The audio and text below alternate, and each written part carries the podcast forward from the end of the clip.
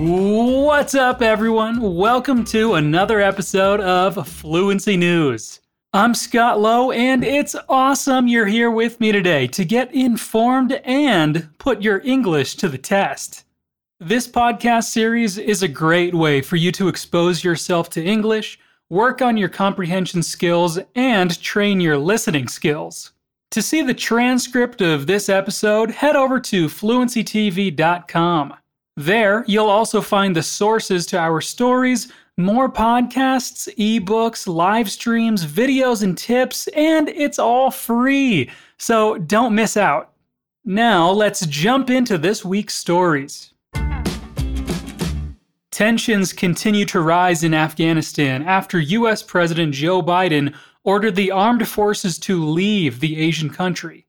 As feared by many, the Taliban has taken control including of the capital, and thousands of people, Afghans and foreigners alike, have been crowding Kabul's airport for days, hoping to catch a flight. At least 20 people have been killed in the chaos at the airport, most in shootings and stampedes in the heat and dust, as U.S. and international forces try to evacuate their citizens and vulnerable Afghans. The Taliban has warned the US and Britain to get out of the country by August 31st, or there will be consequences. Biden had declared previously that the deadline for the troops to withdraw would be the end of the month, but admitted on Sunday that an extension was under discussion. Taliban spokesman Dr. Suhail Shaheen said the group will not accept an extension to the deadline and warned of retaliation if Western forces extend their occupation since the group dramatically swept to power. He told Sky News, It's a red line. President Biden announced that on August 31st they would withdraw all their military forces. So if they extend it, that means they are extending occupation while there is no need for that. If the US or UK were to seek additional time to continue evacuations, the answer is no or there would be consequences. It will create mistrust between us. If they are intent on continuing the occupation, it will provoke a reaction. The Taliban has already taken some measures to undo any progress that was made while they were not in power. Days after vowing to respect women's rights in Afghanistan, officials in the Herat province have banned co education in government and private universities describing it as the root of all evils in society. During a meeting of university professors and owners of private educational institutions, Taliban representative and head of higher education Mullah Farid said there is no alternative and co education must end. He also said virtuous female lecturers would be allowed to teach only female students, but not the male ones. The group also reportedly banned women anchors from working in television. The New York Times reported that the Taliban has indefinitely suspended women employees from state television. The Times attributed the news to Khadija Amin, a prominent anchorwoman who reportedly spoke about it during an interaction. Amin said, I am a journalist and I am not allowed to work. What will I do next? The next generation will have nothing. Everything we have achieved for 20 years will be gone. The Taliban is the Taliban. They have not changed. A palavra will é um verbo semimodal, comumente utilizada para falar do futuro. Em outros episódios do Fluency News, nós já falamos desse uso da palavra, mas deixa eu te lembrar. Nós empregamos esse verbo quando temos uma certeza maior de que algo vai acontecer, ou quando tomamos decisões espontâneas na hora da fala. A palavra will também pode ser usada como sinônimo de can em perguntas.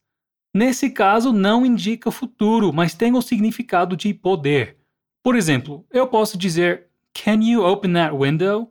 Ou Will you open that window? Você pode abrir aquela janela? After a major earthquake that struck Haiti last week, authorities reported that the death toll has risen to 2,207, with 344 people still missing. Haiti's Civil Protection Agency said via Twitter that over 12,000 people were injured and nearly 53,000 houses were destroyed. While the country requires urgent humanitarian help, efforts to deliver food, water, and medical supplies to victims have been complicated, not just by road and bridge damage. Distribution points have been the target of attacks as gangs have hijacked aid trucks and desperate crowds have scuffled over bags of food. The UN Office for the Coordination of Humanitarian Affairs said that following negotiations, the gangs had agreed to let aid through. But a major Port au Prince hospital closed for two days after two doctors were kidnapped by criminals. A pregnant mother and her baby died while waiting for one of the captured doctors, who was meant to be on his way to perform an emergency cesarean delivery. Rescue crews are still digging through rubble in search for survivors, but as the stench of death fills the air, hopes are dwindling. We are preparing for a public health disaster, says Nadesha Mijoba of the Haitian Health Foundation. The sanitation situation is quite critical. It is our hope that we don't have an outbreak of cholera, Ms. Mijoba also warned BBC News. Talvez você já tenha visto online números seguidos por um K. Você sabe o que isso significa? O K é usado para representar mil. Na nossa história, por exemplo, temos 12K e 53K, 12 mil e 53 mil, respectivamente.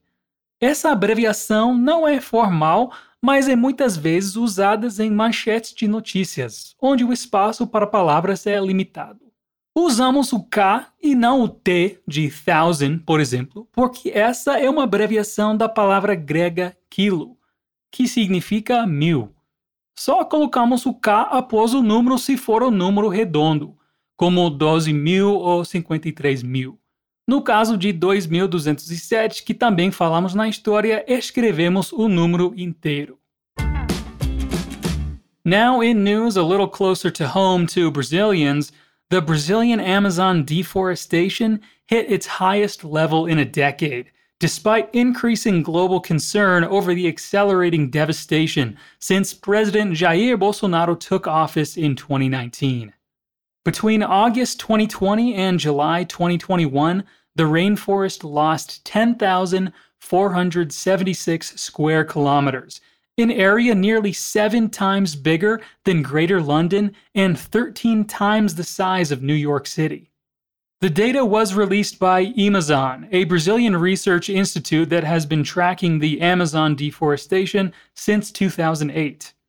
In July alone, 2,095 square kilometers were deforested, 80% more than in the same month in 2020, said Imazon. This area is larger than the city of Sao Paulo.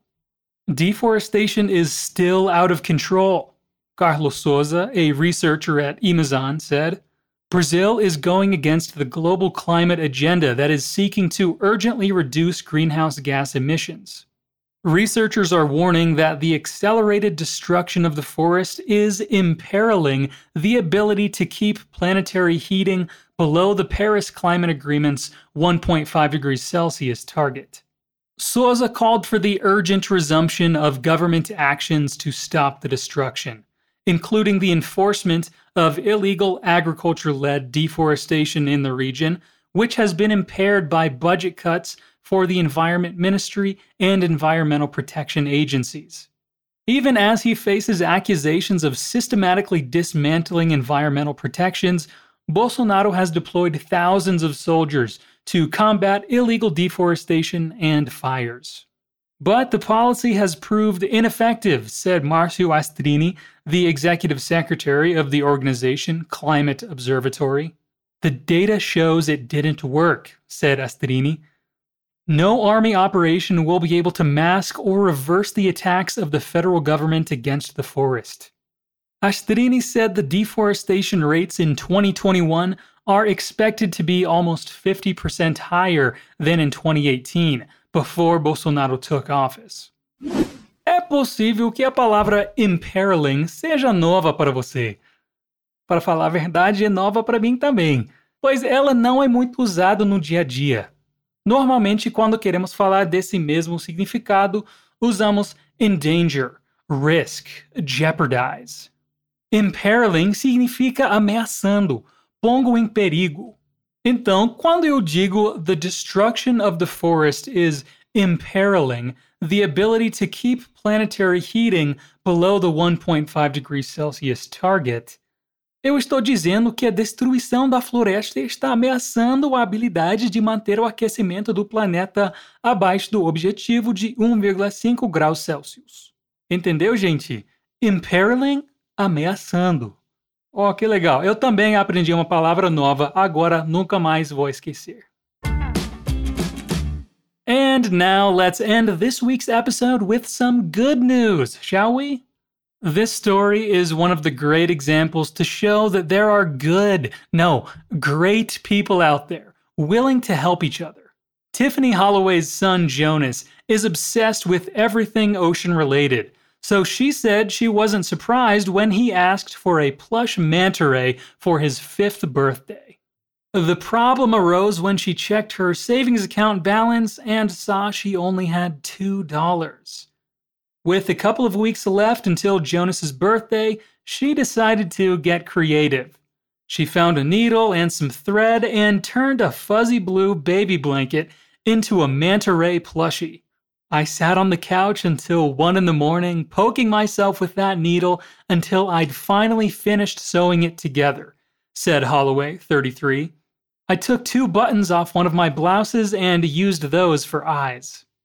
She felt so proud of her thrifty creation that she took to social media to post a photo on Reddit's poverty slash finance page, which she follows for money saving tips.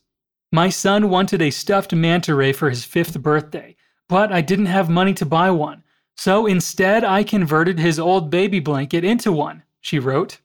She was floored, she said, when she logged in the next day and saw that she'd been flooded with positive comments and offers to help. More than 66,000 people had liked the photo of the homemade manta ray she'd named Roger. Dozens of people asked if they could mail her son additional stuffed manta rays for his birthday, said Holloway.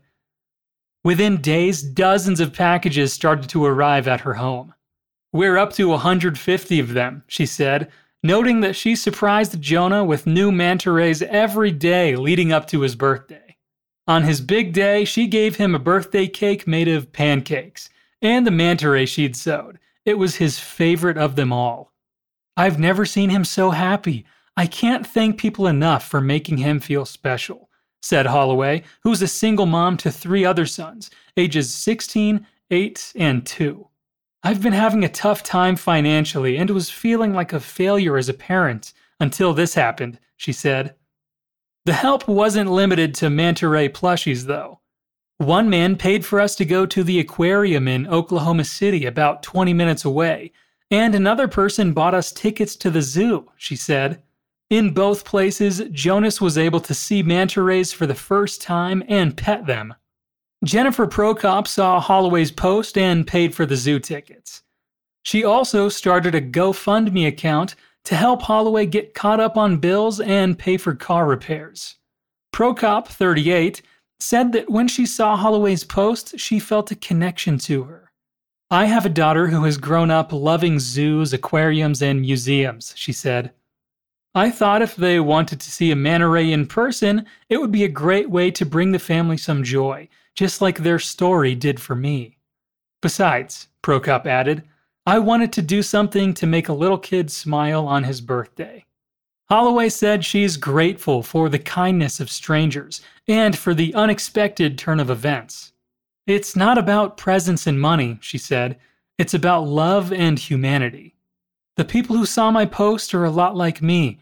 They're not well off, added Holloway, but they came forward to lift us up and make a dream come true. We'll carry that happy feeling with us. Você já ouviu falar de well off? Esse adjetivo significa rico, abastado. Poderíamos traduzir para bem de vida, aquela pessoa que não tem que se preocupar com dinheiro. Você poderia dizer que Jeff Bezos, por exemplo, o dono da Amazon, is well off. Yeah, it's true, but I think Jeff Bezos is well off is also the understatement of the century. He is much better than well off. And that was the last story of the day. Feels good to hear about people being good, right? Galera, sempre recebemos muitas mensagens de pessoas querendo estudar na Fluency Academy. Quem não ia querer, né? Se você é uma delas e quer melhorar o seu nível de inglês, espanhol, francês, italiano, alemão, mandarim ou japonês, estudando com os nossos super professores, você pode se inscrever na nossa lista de espera. Assim, na próxima vez que abrirmos uma turma, você estará na lista prioritária, o que vai te dar uma chance ainda melhor de conseguir uma vaga. É só clicar no link na descrição desse episódio e se inscrever. Leva uns 15 segundinhos e é 100% de graça. E se você conhece um amigo ou amiga que sonha em estudar com a gente, manda o link para eles também. Spread the word, people! And that is where we're going to end today's episode. We hope you're having a fantastic day and week, and we'll see you next time. Peace out.